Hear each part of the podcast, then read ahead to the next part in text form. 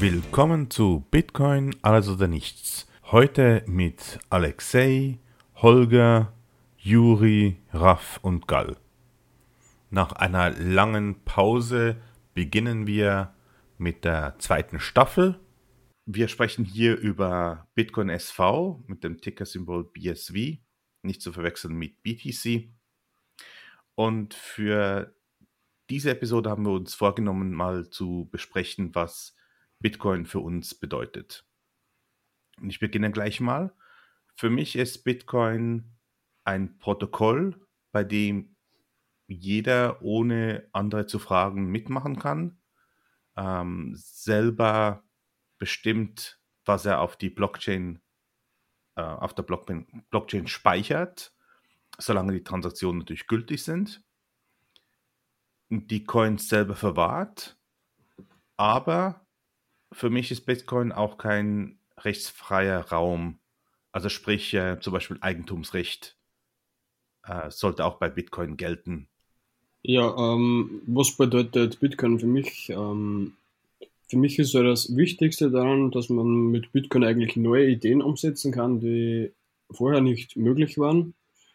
Äh, und dass es eben nicht nur digitales Gold ist, das ähm, man auf ein Wallet speichert und, keine Ahnung, irgendwo im Tresor hat oder an der Erden vergrabt.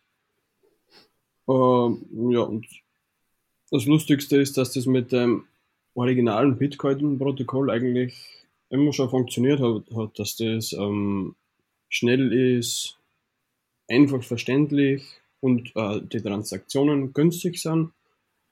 Ja, das bedeutet es für mich eigentlich. Das hat immer schon funktioniert. Okay, dann mache ich mal weiter. Also ich würde mich euch auf jeden Fall anschließen. Aber das Wichtigste für mich ist, ähm, dass Bitcoin das bisher effizienteste System ist, um vor allem auch kleine Zahlungen durchzuführen. Und das ermöglicht eine Reihe von ganz vielen neuen Möglichkeiten. Stichwort Micropayments, also Zahlungen im Subcent-Bereich was bisher noch nicht ermöglicht war mit normalen Transaktionen über die Bankensysteme. Und daraus können natürlich ganz viele interessante neue äh, Businessmodelle entstehen. Und da bin ich gespannt, was sich daraus noch ergeben könnte oder er ergeben wird in der Zukunft. Ja, das äh, sehe ich genauso. Ähm, das wollte ich nämlich auch sagen. Wir haben uns nicht abgesprochen, aber das äh, war auch mein erster Gedanke. Und ich glaube, ähm, das auch ein wesentliches Merkmal, wofür Bitcoin entwickelt wurde, weil durch diese Mikrozahlung, ähm, wie du auch schon gesagt hast, ähm, ganz neue ähm, Funktionen äh, möglich wären, die in der Vergangenheit so nicht möglich waren. Man muss sich vorstellen, dass man äh, nicht nur äh, von Centbeträgen spricht, die man trans, äh, die man äh, tauschen kann, austauschen, sondern ein Bruchteil von, von einem Cent. Und äh, dadurch ergeben sich äh, unter anderem in der Informationstechnologie, äh, wo ich auch ein bisschen Bezug dazu habe, ähm, ganz neue Möglichkeiten in äh, Form von Sicherheit oder Abwicklung von äh, Verbindungen oder Aufzeichnung von äh, Logdateien, was auch wiederum zur Sicherheit beitragen kann. Und der Witz an der Blockchain ist, dass diese Transaktionen ähm, gelockt werden sozusagen und nicht äh, veränderbar sind. Genau. Ja, ich finde es auch interessant, dass es eigentlich äh, BTC geschafft hat. Das ist, wurde früher doch von ein paar Leuten zum Zahlen hergenommen und die BTC hat es geschafft, dass genau als das eigentlich nicht mehr richtig funktioniert mit, mit ihrer Blocklimitierung. Da gab es ja auch Miner in der Vergangenheit, die haben dann sich selbst reguliert. Also ich kann mich erinnern, da gab es so einen Miner, ich glaube, der war BTC Guild oder so hat er geheißen.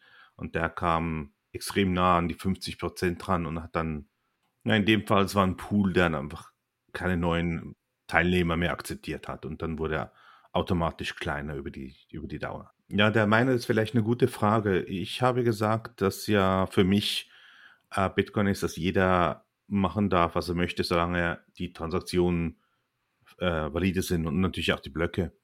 Und dieser Miner, der hat eigentlich alles korrekt gemacht. Die Transaktionen, die er reingenommen hat, das waren nicht viele, es waren nur ein paar wenige. Äh, aber auch die Blöcke, die waren absolut gemäß den Regeln. Und dann gab es aber in der, naja, auf den Foren und so weiter, gab es natürlich Leute, die dann sagten, das sei nicht korrekt, man müsse Transaktionen reinnehmen in die Blöcke. Ich bin da ganz klar der Meinung, dass es nicht so ist. Also wenn die in, in Bitcoin gibt es ja die Transaktionsgebühren und ein Miner muss sozusagen davon überzeugt werden, eine Transaktion aufzunehmen mit den Gebühren. Also wenn es für ihn lohnt, Gebühren, die Transaktion einzunehmen, weil er reinzunehmen, weil er dann Gebühren einnimmt, dann macht er das. Und wenn es für ihn nicht lohnt, dann macht er es nicht. Aber zwingen kann man ihn nicht, meiner Meinung nach. Ja. Das System hat ja die Möglichkeit, den Miner sozusagen rauszudrängen. Und das ist ja am Ende geschehen, der ist ja nicht mehr da. Und wie das geschehen ist, ist, dass die anderen Miner hat dann gesagt haben, okay, wir akzeptieren nicht mehr so niedrige Gebühren, die Gebühren müssen ein bisschen hoch. Und äh, die haben dann auch äh, Hash von den anderen Chains zurück zur BSV geholt. Also Tal war ja fast nicht mehr vorhanden auf BSV, weil sie wahrscheinlich BTC gemeint haben.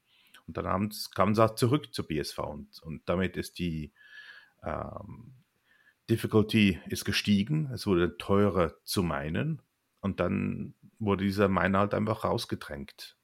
Das ist meiner Meinung nach die bessere Variante, als zu sagen, jeder muss alle Transaktionen reinnehmen. Weil wer definiert dann, welche Transaktion man reinnehmen muss und welche nicht? wie viele Satoshis per Byte ist die Grenze, an welcher man den Miner zwingen kann, die reinzunehmen oder verhält er sich nicht sozial oder gemäß dem White Paper, wobei ich nicht sehe, wo das im White Paper steht. Ja, so würde halt dann der Markt entscheiden, wie du sagst, Karl. Oder? Genau, das hat er getan. Das hat super funktioniert. Hat ein bisschen gedauert. Es gab ein paar Tage, ging es ein bisschen länger, bis eine Transaktion durchging.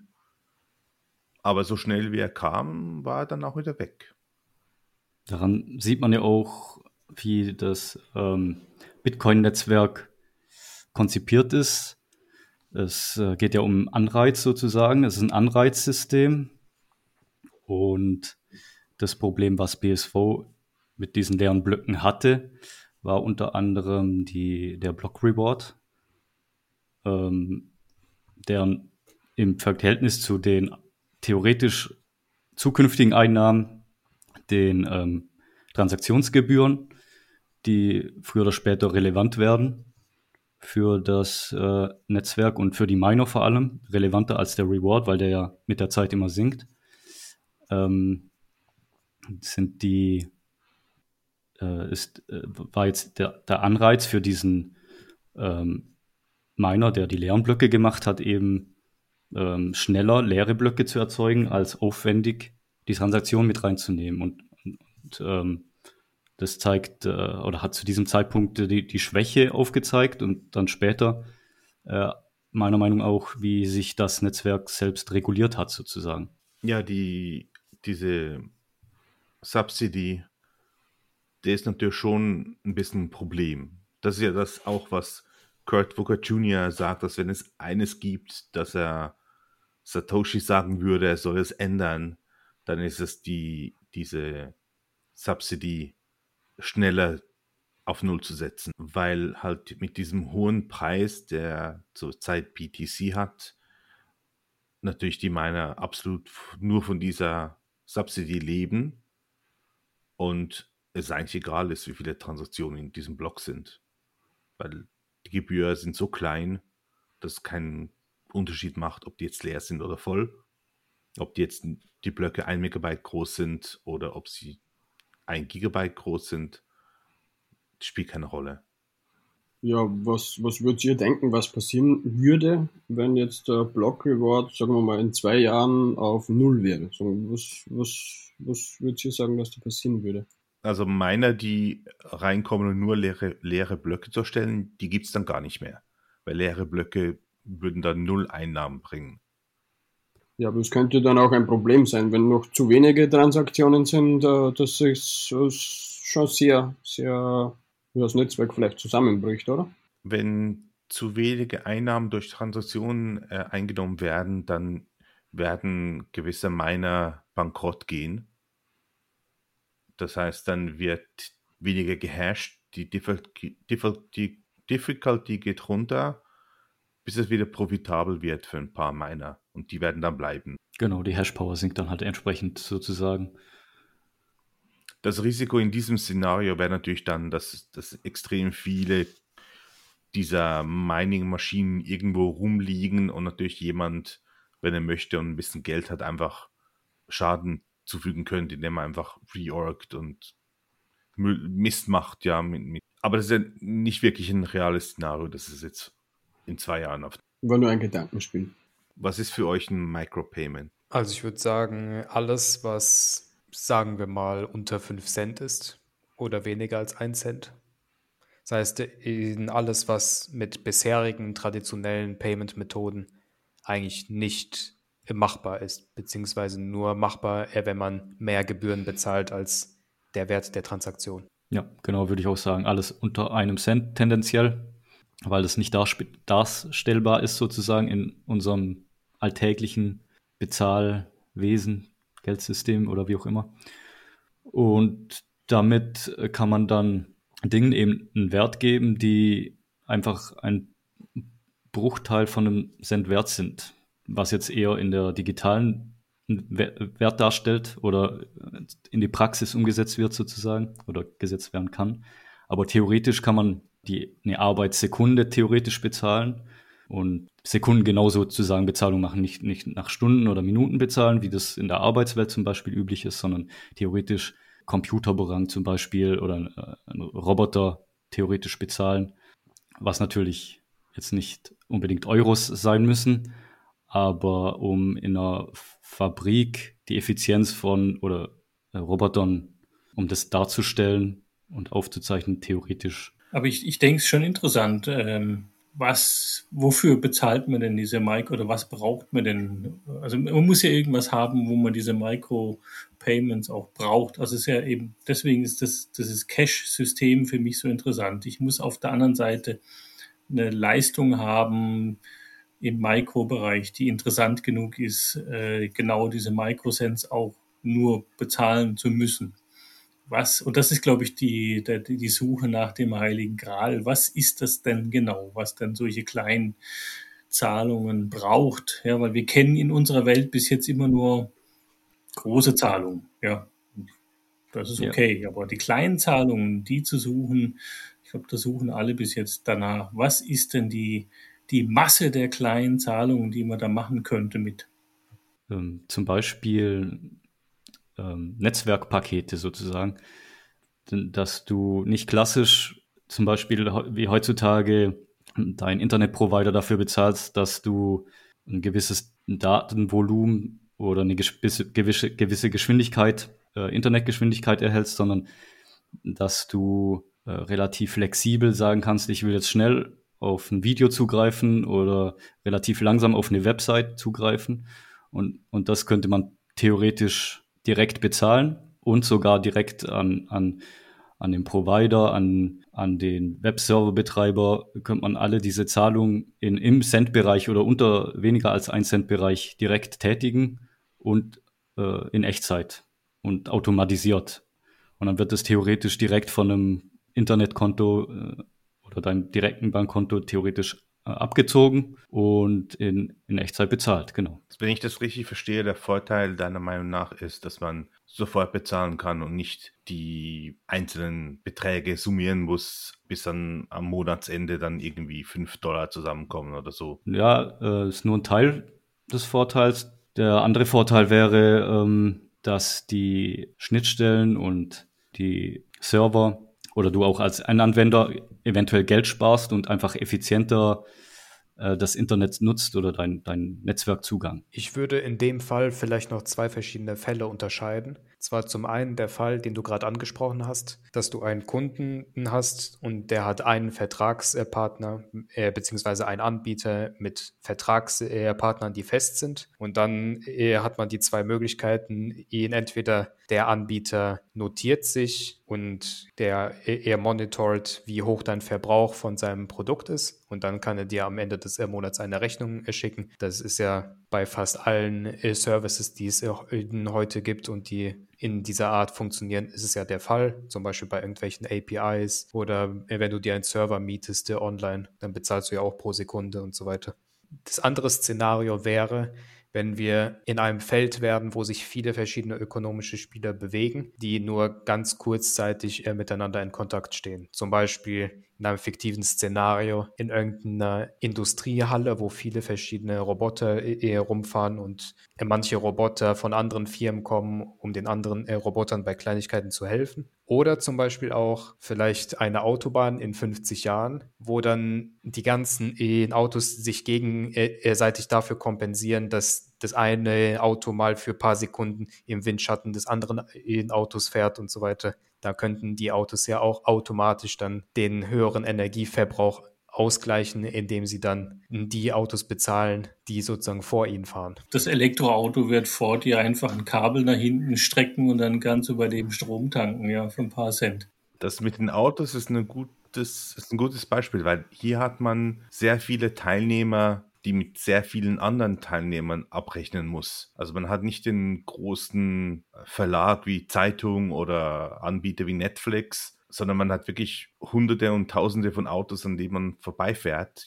Da kann man wahrscheinlich wirklich nicht auf das Monatsende warten und, und mit jedem Auto summieren. Außer man hat den Staat, der alle in Autos ganz genau überwacht und sich in einer zentralen Datenbank alles notiert, wer wann wo wie lange gefahren ist. Und dann könnte der Staat am Ende des Jahres ausrechnen, wie viel wer an Steuern und so weiter bezahlen er muss und wer wie viel an Steuern wieder zurückbekommt, weil er den Energieverbrauch von anderen Autofahrern gesenkt hat. Ja, aber wir wollen ja weniger Staat, nicht mehr. Ja, und ich fahre auch ganz gerne mal nach Italien und da ist die Autobahn ziemlich nervig dort, ja. Äh, an jeder Ecke musst du anhalten und ein paar Cent zahlen, das nervt. Was ich da auch zum Beispiel interessant finden würde, wenn ich jetzt zum Beispiel in der, in der Stadt ein Haus habe und ich habe eigentlich sozusagen zwei Parkplätze, aber ich weiß, dass ich vom Montag bis Donnerstag zum Beispiel die ganze Woche unterwegs bin und es ist eigentlich immer ein Parkplatz frei. Und es gibt sicher Leute, die fahren in die Stadt und die würden genau diesen Parkplatz brauchen. Es wäre dann eigentlich praktisch, wenn man sagen kann, okay, für, ja keine Ahnung, 50.000 Satoshi oder so zum Beispiel, kannst äh, für einen Tag da parken. Wenn du länger parkst, dann musst du halt irgendeine Mehrheit zahlen, aber theoretisch wäre es so eine Möglichkeit, was man mit Bitcoin machen könnte. Weil ich glaube, dass niemand die Lust hat, da irgendeinen IBAN einzugeben oder dass jetzt bei meinem Privatparkplatz einen Parkautomaten hinstelle, das glaube ich auch nicht. Das wäre vielleicht möglich. Theoretisch wäre das ja, da handelt es sich ja jetzt streng genommen nicht um notwendigerweise um Micropayments, weil du wirst ja nicht nur zehn Sekunden auf einem Parkplatz stehen, nehme ich mal an. Also könnte man theoretisch aber auch. Das wäre dann wiederum Micropayment, wenn man kurz mal zur Seite fahren müsste und es aber ein Privatparkplatz ist. Wenn man zum Beispiel am Ende von der Straße wohnt, wo die Leute gern umdrehen, in, in der Hofeinfahrt, die könnte man theoretisch natürlich dafür bezahlen, dass man irgendwann den, den Asphalt oder die, die Pflastersteine äh, richten kann dafür. das wäre theoretisch denkbar, aber ein klassischer Parkplatz, da geht es da dann irgendwie um kontaktloses Bezahlen oder sowas. Das, dafür wäre ja theoretisch, könnte man auch PayPal oder Kreditkarte oder was da heutzutage gibt, benutzen. Was wiederum ein Vorteil wäre, dass natürlich die Transaktionen wesentlich weniger äh, Geld kosten mit, äh, ähm, mit Bitcoin. Und ähm, dadurch könnte man theoretisch den Parkplatz eine Minute benutzen, wieder runterfahren, wieder benutzen. Das macht es dann für den Bezahlsystembetreiber wiederum günstig, weil die Transaktionen günstiger wären. Also ja. Ist dasselbe eigentlich bei den ganzen äh, Parkautomaten. Ähm, man braucht ja eigentlich immer, man muss immer alles haben. Scheine, Münzen, Karten. Also es war von dem her was sehr praktisch eigentlich für die Betreiber, sage ich mal, wenn es per, per Handy gegangen hat. Nur alles ich denke, wir können nicht nur, also nicht nur bei Micropayments bessere Dienstleistungen anbieten. Ein Beispiel ist zum Beispiel bei Zeitungen online lesen. Da gibt es ein paar Verläge. Da beginnst du zu lesen und nach fünf Sätzen steht dann, ja, wenn du weiterlesen möchtest, musst du jetzt abonnieren. 5 Euro im Monat oder so und dann, na, dann lese ich es halt nicht. Und ich denke hier, auch wenn es nicht ein Micropayment ist, sondern wenn es nur 5 Cent wären oder so, das wäre auch absolut ein gutes Beispiel, das man umsetzen könnte und äh, das man nutzen könnte. Und was man natürlich auch beachten muss, ist, was, wenn wir sagen, okay, fünf, ein, einen Artikel lesen ist kein Micropayment, das ist natürlich bei uns in Europa, den USA, in den westlichen Ländern ist das so. Aber wenn man das Ganze dann nimmt und dann sagt, okay, jetzt machen wir das in Afrika, ja, in Zentralafrika zum Beispiel, dann ist vielleicht ein Zeitungsartikel lesen nicht mehr ein Cent, sondern unter einem Cent. Und dann ist es eigentlich für uns wie ein Micropayment, aber für die Leute ein ganz normales. Deswegen denke ich, es ist, ist nicht gut, dass wir sagen, Micropayments sind unter einem Cent, weil das ist halt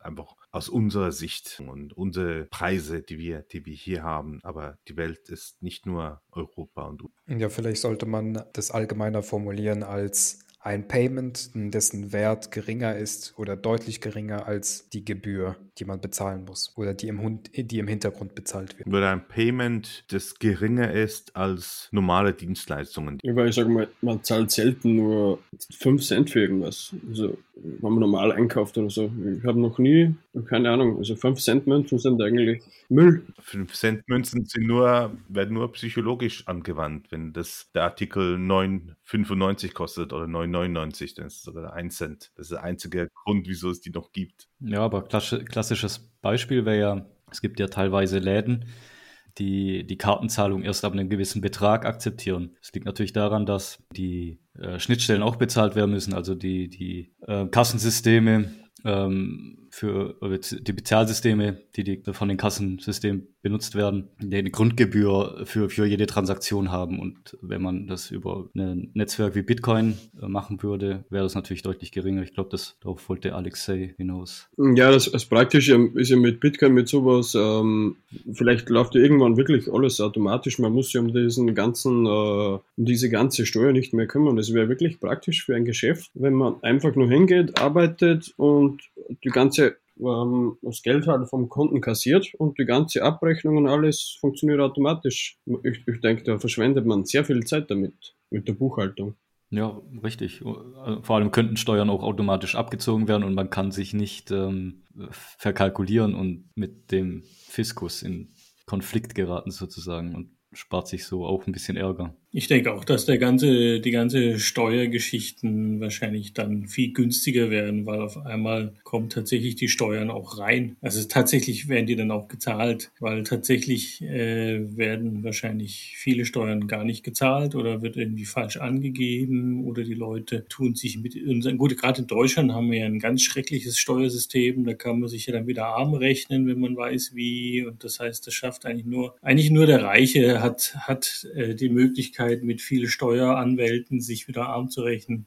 Und wenn das jeder macht, also da ist ja die Schweiz gar nicht so schlecht in dem Beispiel. Da gibt's also kaum Schlupflöcher, aber dafür eben pauschal niedrige Steuern für alle. Also lohnt sich das gar nicht wirklich da jetzt groß irgendwie da was zu, zu drehen, ja, was die, was halt Deutschland eigentlich hier nahelegt. Oder du musst das machen, weil das einfach viel Steuern sind, aber halt viele Schlupflöcher. Brauchen wir nicht, oder? Ich bin mir nicht sicher, ob die Buchhaltung einfacher wird, aber was ein guter Vorteil sein könnte, ist, dass man die Steuern direkt abzieht. Sprich, wenn jemand bezahlt, dass er den Betrag, der die, den die Steuern ausmacht, direkt an den Staat bezahlt, sozusagen, wie die Quellsteuer.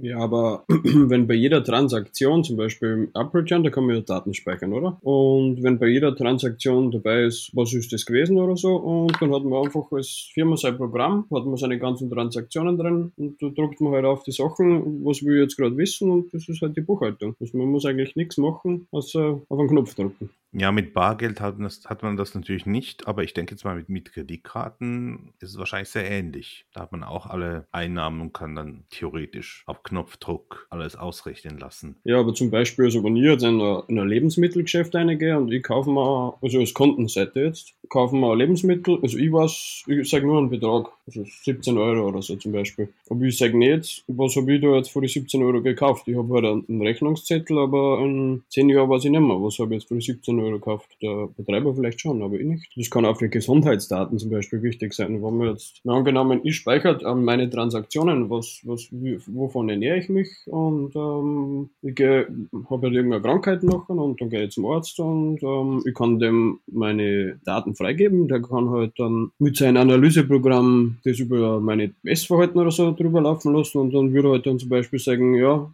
ich, ich trinke halt sehr viel Bier oder so zum Beispiel. Vielleicht sollte man das mal reduzieren.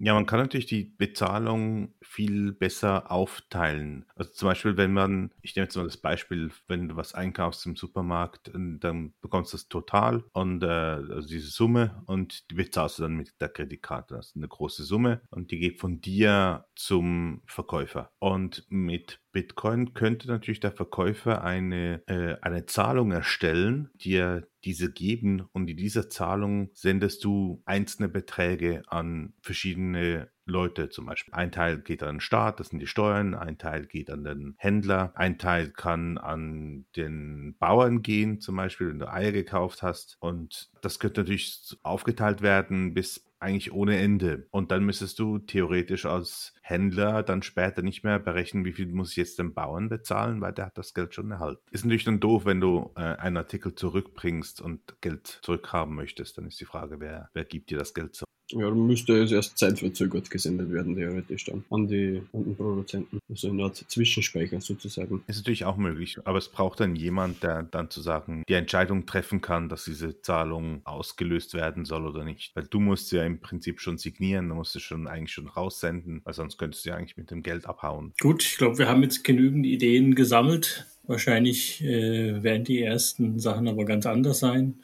Ich weiß es auch nicht, äh, wo es denn wirklich in der Masse losgeht, ob es am Ende irgendwelche Gamer-Token sind wieder oder irgendwelche Spiel-Casino-Chips, die da in Massen äh, über den Tisch wandern. Vielleicht ist es das ja erstmal, das kann schon sein. Ja, ich denke, das ist ein gutes Ende. Dann sehen wir uns in zwei Wochen wieder. Tipptopp. Bis dahin. So. Tschüss. Ciao, ciao. Ciao. Ciao.